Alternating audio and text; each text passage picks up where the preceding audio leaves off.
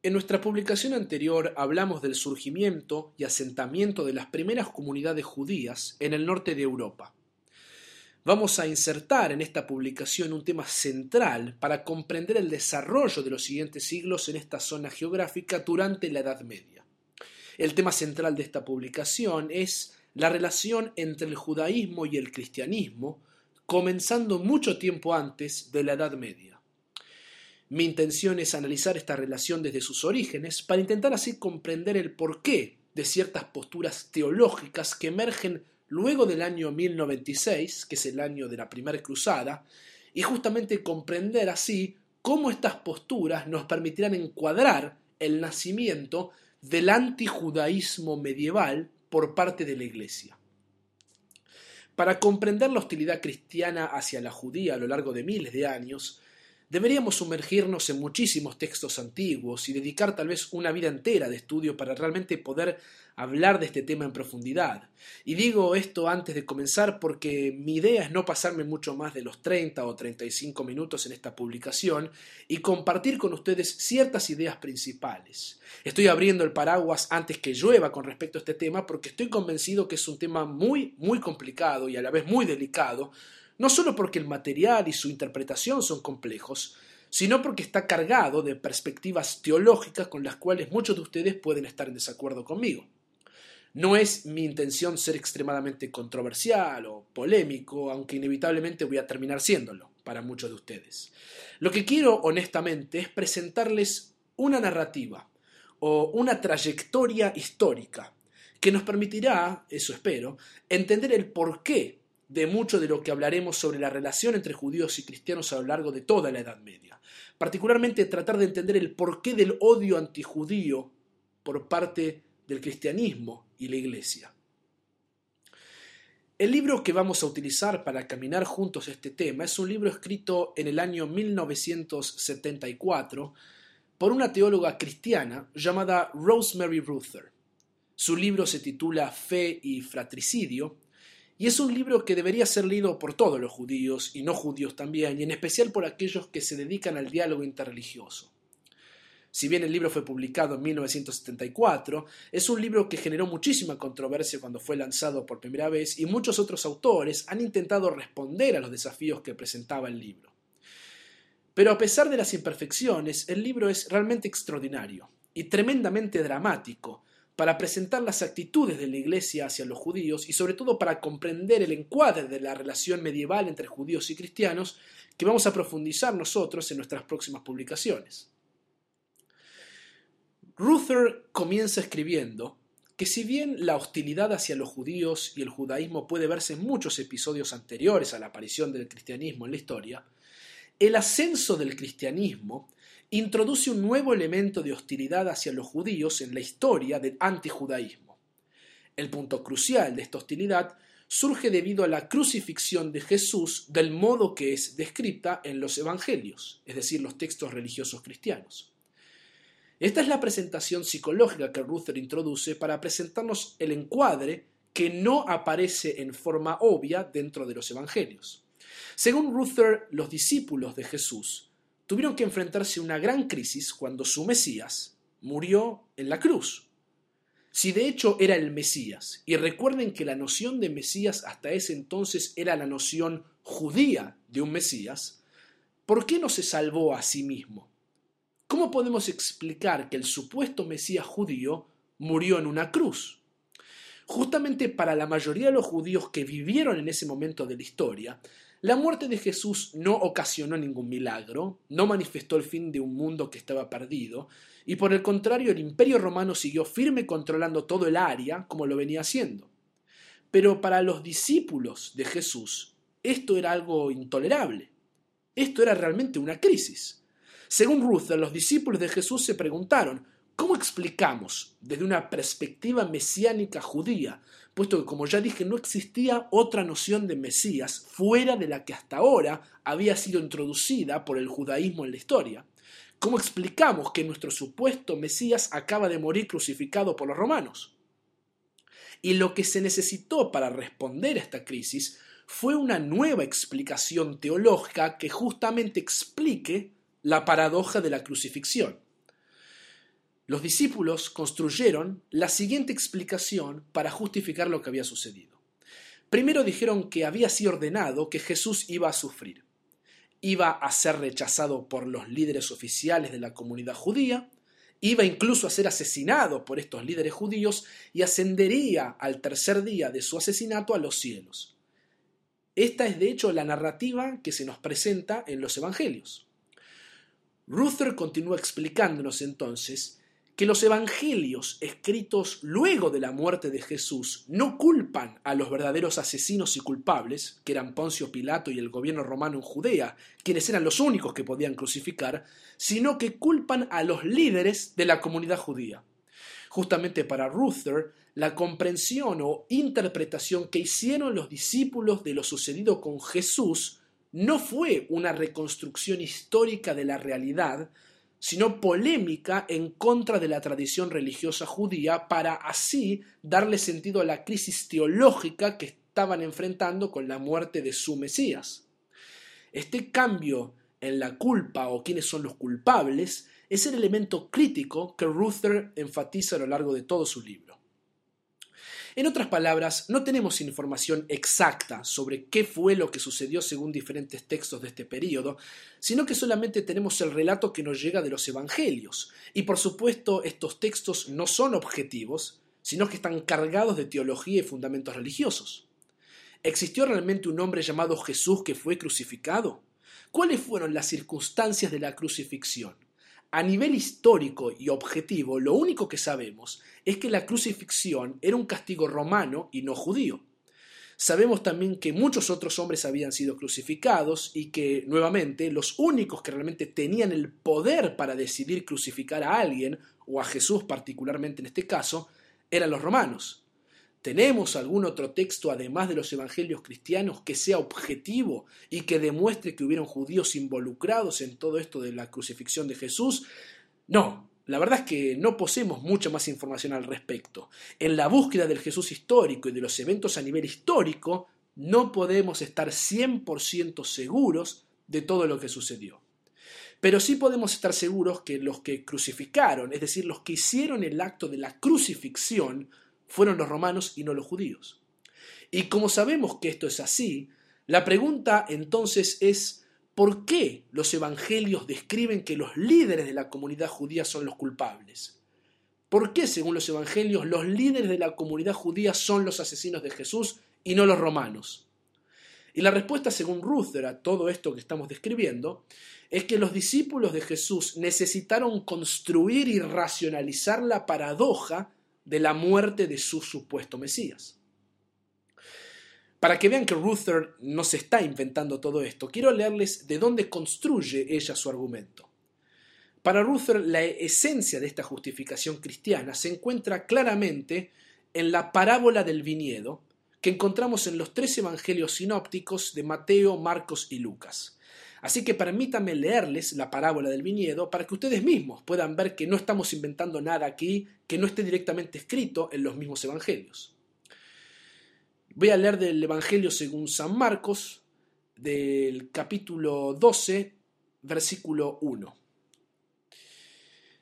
Jesús se puso a hablarles en parábolas. Un hombre plantó una viña, la cercó, cavó un lagar y construyó una torre de vigilancia. Después la arrendó a unos viñadores y se fue al extranjero. A su debido tiempo envió a un servidor para percibir de los viñadores la parte de los frutos que le correspondía. Pero ellos lo tomaron, lo golpearon y lo echaron con las manos vacías. De nuevo les envió a otro servidor, y éste también lo maltrataron y lo llenaron de ultrajes. Envió a un tercero, y éste lo mataron, y también golpearon o mataron a muchos otros. Todavía le quedaba alguien, su hijo, a quien quería mucho y lo mandó en último término pensando respetarán a mi hijo. Pero los viñadores se dijeron, este es el heredero, vamos a matarlo y la herencia será nuestra. Y apoderándose de él, lo mataron y lo arrojaron fuera de la viña. ¿Qué hará el dueño de la viña? Vendrá, acabará con los viñadores y entregará la viña a otros. ¿No han leído este pasaje de la Escritura? La piedra que los constructores rechazaron ha llegado a ser la piedra angular esta es la obra del Señor, admirable a nuestros ojos. Claramente no es muy difícil comprender el mensaje de esta parábola. Los judíos son los arrendatarios del viñedo. Dios va mandando sus profetas para recolectar los frutos que le corresponden de la tierra y los judíos maltratan, golpean y matan a cada uno de sus profetas. La culminación de todo este proceso consiste finalmente en mandar al Hijo de Dios y según esta narrativa, él también es asesinado.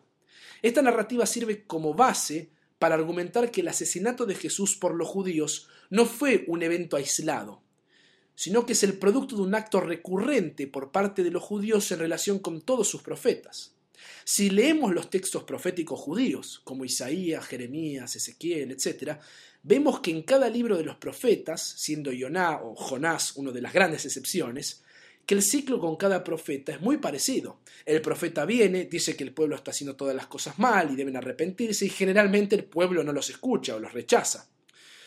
Voy a elaborar más esta idea en breve, pero hasta aquí vimos el primer punto que quería compartir con ustedes sobre este tema del antijudaísmo cristiano al intentar comprender la relación entre judíos y cristianos. En simples palabras, el primer punto es el siguiente. Los discípulos de Jesús necesitaron construir y racionalizar la paradoja de la muerte de un supuesto Mesías y en lugar de culpar a los romanos, culparon a los judíos. Lograron construir este argumento de la culpa judía a partir de una interpretación de los textos proféticos en los cuales los judíos casi siempre rechazaron la palabra de sus propios profetas.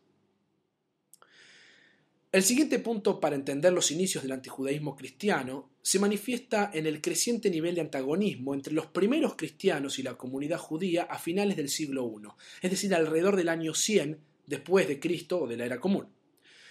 Acá Ruther argumenta que en las escrituras de Pablo y los evangelios sinópticos, Mateo, Marcos y Lucas, se van marcando cada vez más y en forma más agresiva las diferencias entre los primeros cristianos y judíos con respecto a la segunda generación de cristianos y los judíos. Por ejemplo, Pablo enfatiza en sus escritos la materialidad del antiguo Israel en contra de la espiritualidad del nuevo Israel, que es por supuesto la iglesia. Recuerden que la iglesia se vio a sí misma como la continuación del antiguo Israel a través del nuevo pacto o del nuevo testimonio devenido en el Nuevo Testamento. Testamento, testimonio y pacto hacen referencia acá a la misma idea. Recuerden también que Pablo fue el primer cristiano en universalizar el cristianismo y por lo tanto diferenciar a la nueva comunidad de Israel con respecto a la antigua comunidad de Israel, que eran justamente los judíos, era algo que precisaba ser enfatizado en este periodo para consolidar al nuevo grupo. Nuevamente, la noción de un testimonio o testamento antiguo, el de las antiguas leyes judías, debía ser superpuesto por el nuevo testimonio o el nuevo testamento. No debemos olvidar que los primeros cristianos eran judíos y tuvieron que entender no solo su propia historia, sino separarla de la historia anterior, la historia judía. Hablamos sobre este tema en nuestra primera publicación, que ustedes pueden escuchar también en este blog.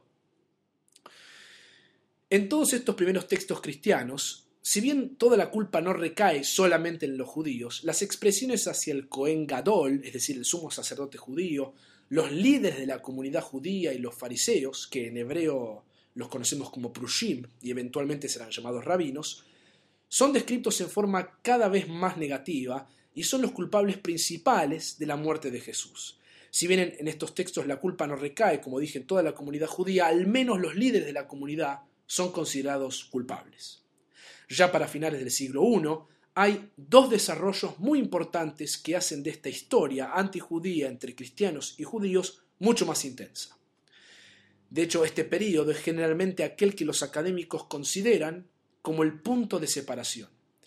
En otras palabras, hasta finales del siglo I, es decir, hasta alrededor del año 100, los judíos y los primeros cristianos estaban dentro de todo conectados entre sí. Los primeros cristianos, como mencioné ya varias veces, se habían desprendido de la comunidad judía y eran una secta particular que desafió a otras sectas como la de los saduceos, los eseños y los fariseos. Pero cuando en el año 70 el segundo gran templo es destruido y los judíos reorganizan su estructura en un lugar llamado Yavne, consolidando así el judaísmo rabínico como forma de liderazgo que conocemos hasta la actualidad. Recuerden que hablamos de todo esto en nuestra segunda publicación sobre el judaísmo medieval, que nuevamente ustedes pueden volver a escuchar en este blog. Vimos en ese momento esta separación en forma definitiva entre la secta cristiana y la secta rabínica, por llamarlas de alguna manera. ¿Por qué decimos que en este punto finalmente se separan, alrededor del año 100? Podemos decir esto por dos motivos principales, justamente por estos dos desarrollos que estoy mencionando. Primero leemos de los textos tradicionales judíos que en este periodo uno de los grandes líderes fariseos, el gran Rabán Gamaliel II, que es el director de la Academia Rabínica en Yavne, le ordena a uno de sus sabios, llamado Shmuel Hakatán, o Samuel el Pequeño en español, que escriba una maldición en contra de los sectarios. Esta maldición en hebreo es conocida como Birkat Aminim, que en realidad es un eufemismo, porque Birkat quiere decir bendición y en consecuencia estamos bendiciendo a los sectarios o bendiciendo entre comillas a los enemigos. Por supuesto que esta bendición es de hecho una maldición. Y esta maldición que los judíos recitamos todos los días cuando rezamos a Dios en nuestras plegarias, a excepción del Shabbat y las festividades cuando no decimos esta plegaria, dice literalmente lo siguiente el texto. Para los, para los delatores no haya esperanza y toda la maldad desaparezca en un instante, y todos tus enemigos rápidamente perezcan.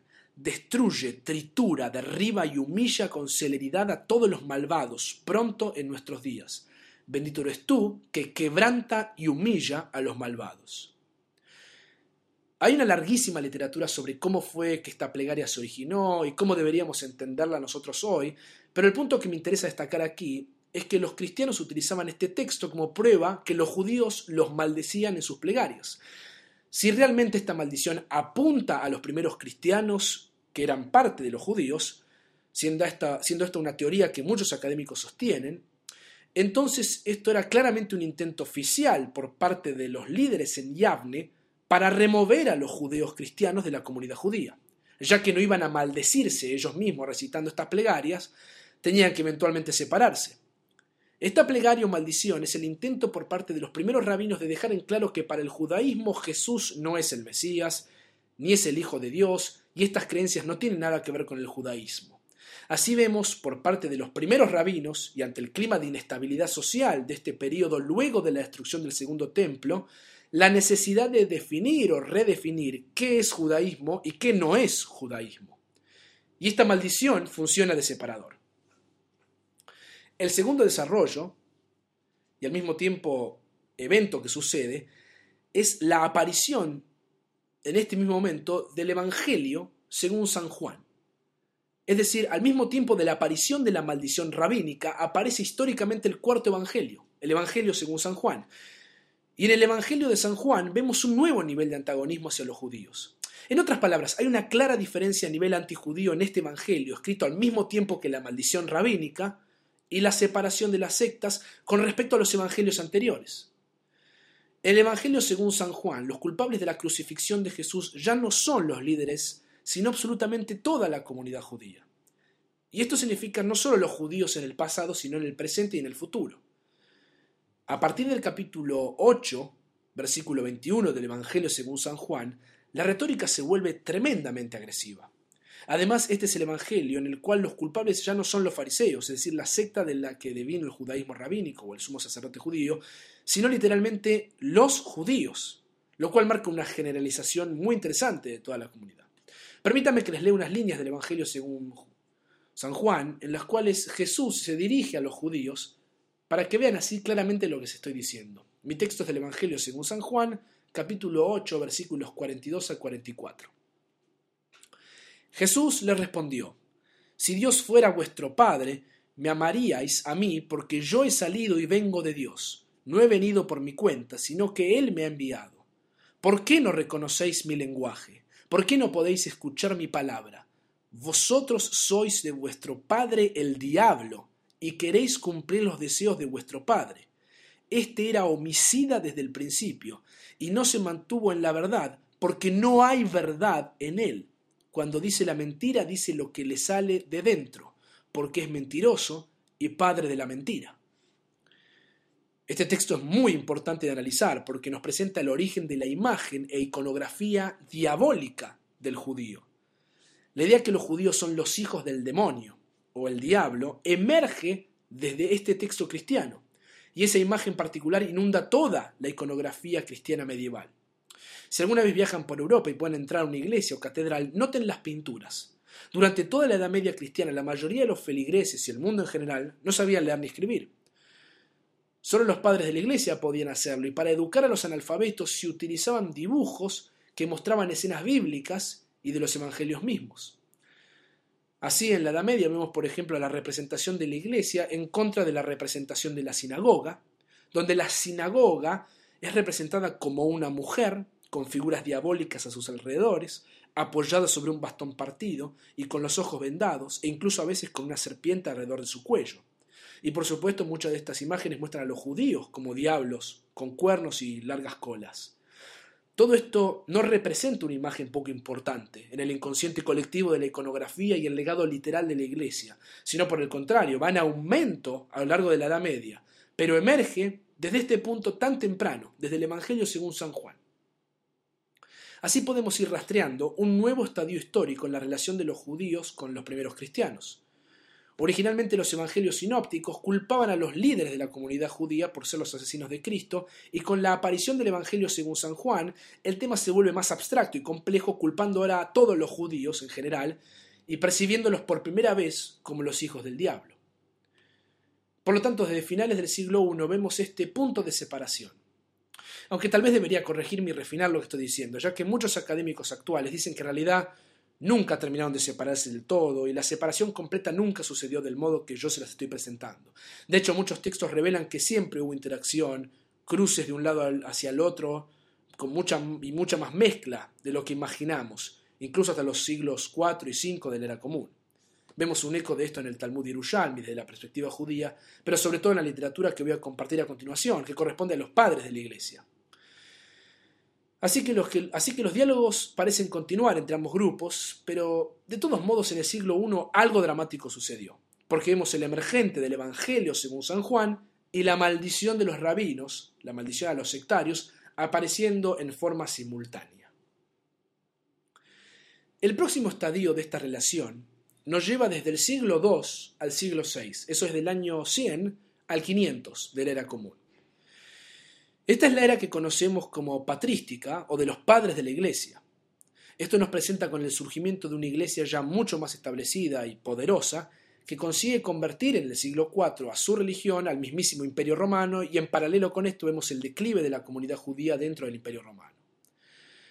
Durante este periodo de tiempo tenemos toda una literatura escrita por los padres de la iglesia y lo que Ruther nos muestra en su libro es toda una categoría que constituye grandes secciones conocida como adversus judeos, literalmente en contra del judaísmo o el contra de los judíos. Dentro de este segmento de literatura patrística encontramos los siguientes temas. Los judíos son rechazados, mientras que los gentiles son elegidos como el nuevo pueblo elegido. La ley judía, es decir, la halajá y la práctica judía, especialmente de mitzvot y mandamientos, es vista como algo carnal, inferior y materialista, mientras que la ley espiritual de la Iglesia es ahora enfatizada. Por ejemplo, leemos sobre la diferencia entre la circuncisión de la carne, obviamente refiriéndose a los judíos, en contra de la circuncisión del corazón por parte de los cristianos. Y todo esto muchas veces lo seguimos presintiendo hasta nuestros días. Muchos de mis amigos no judíos me preguntan del porqué de la obsesión con no comer cerdo o no mezclar leche con carne, y ven todo eso como algo de sumisión o de más bajo nivel que la espiritualización intelectual y del corazón con respecto a la religión. Por supuesto que mis amigos no lo hacen en forma agresiva, sino por el contrario, para tratar de entender más acerca de la elección propia de limitarse como judío y seguir ciertas conductas que lo hacen a uno perteneciente a un grupo y no a otro. Claramente los judíos no comemos lo mismo que los cristianos y otros grupos y nos constituimos justamente a partir de ciertas prácticas que nos caracterizan y nos diferencian de otros grupos y otras prácticas. Pero en nuestros tiempos de hoy, y perdonen que me aleje un poco de la Edad Media, sigo percibiendo muchas veces esta idea que seguir ciertas prácticas lo hacen a uno un dogmático o un ser más cerrado en contra de este nuevo mundo, de este, este, este elemento New Age, por llamarlo de alguna manera, o esta idea latente sobre la necesidad de trascender todas las limitaciones y dogmas y hermanarnos más allá de cualquier separación con la fuerza universal del amor que supuestamente atraviesa todas las barreras. ¿Es esto realmente así? No lo sé, pero hay claramente una tendencia en nuestros días que busca universalizar la experiencia humana. Personalmente presiento que hay una polarización social, económica y religiosa cada vez más extrema en la modernidad, donde los ricos se hacen cada vez más ricos, los pobres se hacen cada vez más pobres, y en la religión tenemos justamente el mismo fenómeno, los dogmáticos se hacen cada vez más fanáticos, y por el contrario, el, otro, del, otro lado de la balanza, digamos, cada vez más los liberales ven la religión como algo malo y del pasado, como algo que no nos deja ser de verdad, como algo estúpido, como algo sumiso. El motivo por el cual se me vino todo este tema encima sobre nuestros días es porque de alguna manera todos estos textos, tanto judíos como cristianos que estamos hablando y analizando, nos guste o no, condicionaron nuestro tejido social. Y nosotros arrastramos milenios de tradición basados en la manera en que leemos estos textos. Tal vez esta construcción de los padres de la Iglesia, de ver al judaísmo como algo material, debido a su práctica legal o alágica sobre qué bendición decir y cómo decirla y a qué hora decirla, toda esta parte que los judíos tenemos sobre cómo cumplir correctamente con nuestra tradición siguiendo una ley, de alguna manera salpica o influencia directamente al no creyente, que ve también la ley o la, y la práctica judía como una sumisión, como una sumisión religiosa, como algo inferior o incluso nuevamente como algo estúpido, como algo dogmático, algo cerrado. Pero volviendo a los textos de los padres de la iglesia, tenemos el desarrollo de esta dicotomía ahora entre los buenos y los malos, es decir, los cristianos versus los judíos. Los padres de la Iglesia también enfatizaron el tema de los dos pueblos con respecto a lo que los cristianos consideran el Antiguo Testamento, que como ya dijimos significa testimonio. Los judíos no tenemos dos testamentos, sino uno solo que llamamos Torá, y en extensión con la obra de los profetas y las escrituras llamamos Tanaj. Los académicos llaman al Tanaj Biblia hebrea, aun cuando tampoco es correcto ya que no todo el Tanaj está escrito en hebreo, y los cristianos llaman estos mismos textos con una reagrupación distinta que lo hacemos los judíos, eh, Antiguo Testamento. Pero los cristianos, tomando parte del Antiguo Testamento como parte de su propia teología, ya tenían armados todos los textos proféticos llenos de castigos en contra de los judíos. Esto lo mencioné en el primer punto, sobre cómo los primeros cristianos releyeron a los profetas para demostrar que no era novedoso que los judíos mismos no escuchaban y maltrataban a sus profetas. Los profetas amaban al pueblo judío, pero eran también muy frontales y exigentes, diciéndoles al pueblo judío una y otra vez que estaban haciendo las cosas mal. La temática repetitiva de los profetas es que, es que el pueblo judío es el elegido, pero están infringiendo la ley de Dios. Por lo tanto, los profetas siempre cumplen este doble rol en forma simultánea. Por un lado, son reconciliadores que intentan fortalecer a la comunidad y al mismo tiempo son críticos y meten el dedo ahí donde la sociedad le molesta y le duele. Lo interesante de estos textos de una perspectiva psicológica es que incorporan dentro de su dominio como sagradas escrituras una tradición de criticismo o de autocrítica. Cuando los judíos leemos nuestras sagradas escrituras, generalmente no nos sentimos tan orgullosos. O sea, lo que quiero decir es, las familias de Abraham, por ejemplo, en la Biblia, y la historia de Isaac y Jacob y su descendencia, posee engaños, mentiras, que la hacen a una familia completamente disfuncional y no perfecta. De hecho, a mi gusto personal, eso es justamente lo que la hace apasionante y real. Ninguno de nosotros venimos de familias absolutamente perfectas, sino muy por el contrario. Con los textos proféticos ocurre lo mismo. Cuando leemos a los profetas, los judíos nos sinceramos que tenemos cosas buenas, pero también tenemos un montón de cosas malas. Esta posición que tenemos de criticarnos todo el tiempo es de algún modo positivo. Vemos las dos caras de quienes realmente somos. Somos seres humanos, imperfectos, con cosas buenas y cosas malas. Pero la lectura de los padres de la Iglesia, de estos mismos textos del Antiguo Testamento, remueve completamente esta noción de autocrítica judía. Porque ahora tenemos dos pueblos y uno de ellos es el verdadero heredero y es el bueno de la película, mientras que el otro es el malo. Y entonces, según los padres de la iglesia y bajo este nuevo encuadre, todas las profecías de castigo corresponden a los judíos, mientras que todas las profecías de reconciliación y cosas positivas refieren a los cristianos. En otras palabras, ese concepto de autocrítica ha sido ahora removido bajo una lectura cristiana. No quiero, no quiero sugerir que el cristianismo es un resultado psicológico de este fenómeno, pero lo que sí quiero sugerir es que el Antiguo Testamento visto desde esta óptica cristiana ahora se convierte en un texto antijudío, por un lado, y al mismo tiempo un texto de adulación cristiana, por otro lado. Y esto es clarísimo cuando vemos cómo leen los padres de la Iglesia el mismo texto que leemos los judíos. Por supuesto que la discusión teológica sobre el verdadero sentido del texto o cómo debe ser interpretado llega generalmente a un callejón sin salida, porque si uno hace una lectura diferente del que hace un cristiano, La respuesta cristiana va a terminar diciéndonos que eso nos pasa porque no lo estamos leyendo con el Espíritu del Señor Jesucristo. Y si esta es la respuesta y si esta es la última postura, ya no hay lugar para el debate y nos encontramos frente a la posición filosófica que analizamos con Sadia en nuestras publicaciones. Si lo recuerdan, Sadia Gaón limitaba de antemano qué es y qué no es el judaísmo, o qué es y qué no es la verdad, o cómo debe ser entendido. Haciendo esto, o sea, limitando mi propia búsqueda, lo que estoy haciendo es engañándome a mí mismo y dejo de hacer un estudio sincero para convertirlo en un estudio tendencioso en el cual el texto debe ajustarse a lo que yo considero de antemano que es la verdad y no lo que el texto tal vez me sugiere o incluso me confronta. Voy a ofrecerles brevemente un ejemplo de un texto de esta naturaleza escrito por un padre de la Iglesia. El texto es de Juan Crisóstomo, quien es considerado uno de los cuatro grandes padres de la Iglesia que vivió alrededor del siglo IV. Escogido para leerles una homilía, es decir, un comentario que sigue a la lectura de las Sagradas Escrituras, una especie de sermón, digamos, que es bastante ofensiva. Si bien este tipo de texto no es típico de todos los padres de la Iglesia, al menos es típico de Juan Crisóstomo quien escribió justamente ocho homilías de este calibre. Les leo el principio de la homilía 2 por Juan Crisóstomo y después lo analizamos. No se sorprendan de que llame a los judíos detestables. Son realmente detestables y miserables. Cuando tantas bendiciones del cielo llegaron a sus manos, ellos las empujaron a un lado e hicieron un gran esfuerzo para rechazarlas. El sol mañanero de la justicia surgió para ellos, pero ellos hicieron a un lado sus rayos y todavía viven en las tinieblas. Nosotros, que hemos sido nutridos por su oscuridad, sacamos a la luz para nosotros mismos y fuimos liberados de la oscuridad de su, de su error. Ellos eran las ramas de la raíz santa, pero las ramas se rompieron.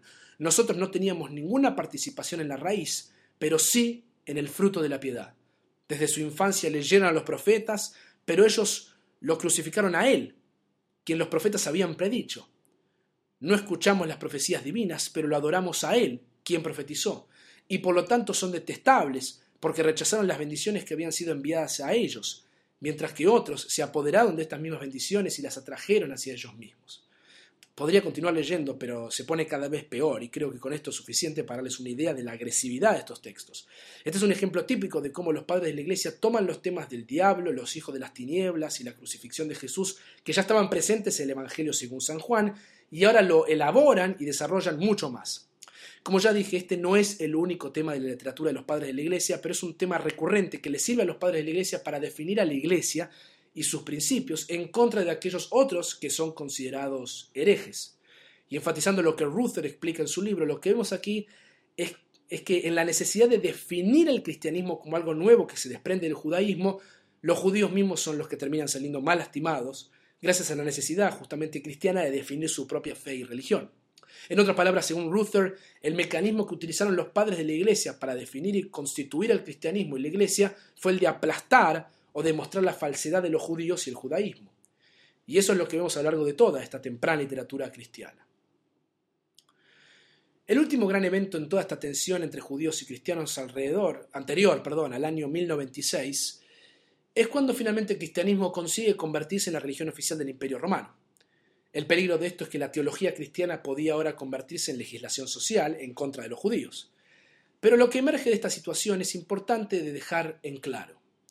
Si bien los judíos comienzan ahora a perder derechos civiles luego de que el imperio romano se convierte al cristianismo y entonces deben, por ejemplo, construir sinagogas, más pequeñas, no mostrarse durante fiestas cristianas, no ocupar cargos oficiales, etc., debemos dejar en claro que no podemos decir que la literatura de los padres de la Iglesia generó en su propio momento histórico agitación y violencia física.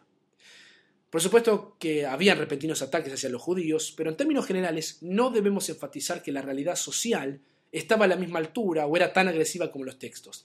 Lo que intento decirles, y debe ser enfatizado, es que no debemos imaginar que lo que leemos en estos textos dentro de su propio contexto histórico necesariamente despertó ataques masivos hacia la comunidad judía, aunque eventualmente lo hará después de la primera cruzada del año 1096, y ese va a ser el tema justamente de nuestra próxima publicación. Finalmente quiero cerrar con un último punto que es muy importante relacionado justamente con lo que acabo de mencionar. Otro de los grandes padres de la iglesia, llamado San Agustín de Hipona, y que murió en el año 430 de la Edad Común, también predicó sobre los judíos. Pero su posición frente al judaísmo y los judíos parece convertirse en la Edad Media y hasta el año 1096 en la posición oficial o dominante de la Iglesia. Y esta postura o posición frente a los judíos debe ser enfatizada y recordada antes que demos cierre a esta publicación. La tolerancia agustiniana, entre comillas, o también llamada la tolerancia de San Agustín, también entre comillas, se convierte en la postura eclesiástica hasta el año 1096. ¿Cuál es la posición de San Agustín? Su posición es que los judíos han recibido el decreto de vivir una existencia miserable debido a su rechazo de Cristo. Su condición y existencia sirve para demostrar la victoria de la Iglesia. No sé si para muchos de ustedes esto es tolerancia, y por eso la presenté entre comillas, pero la realidad es que la idea que los judíos seguirán existiendo en forma miserable implica, según esta tolerancia, que los judíos no deben ser atacados ni forzados a convertirse al cristianismo. Solo Jesús en el día del juicio final va a quitarles a los judíos sus anteojeras o cegueras y guiarlos para que abracen la verdadera fe cristiana. Nuevamente, llamar a esto tolerancia es tal vez una exageración para muchos de ustedes, pero lo que quiero destacar aquí es el elemento positivo que tiene esta formulación.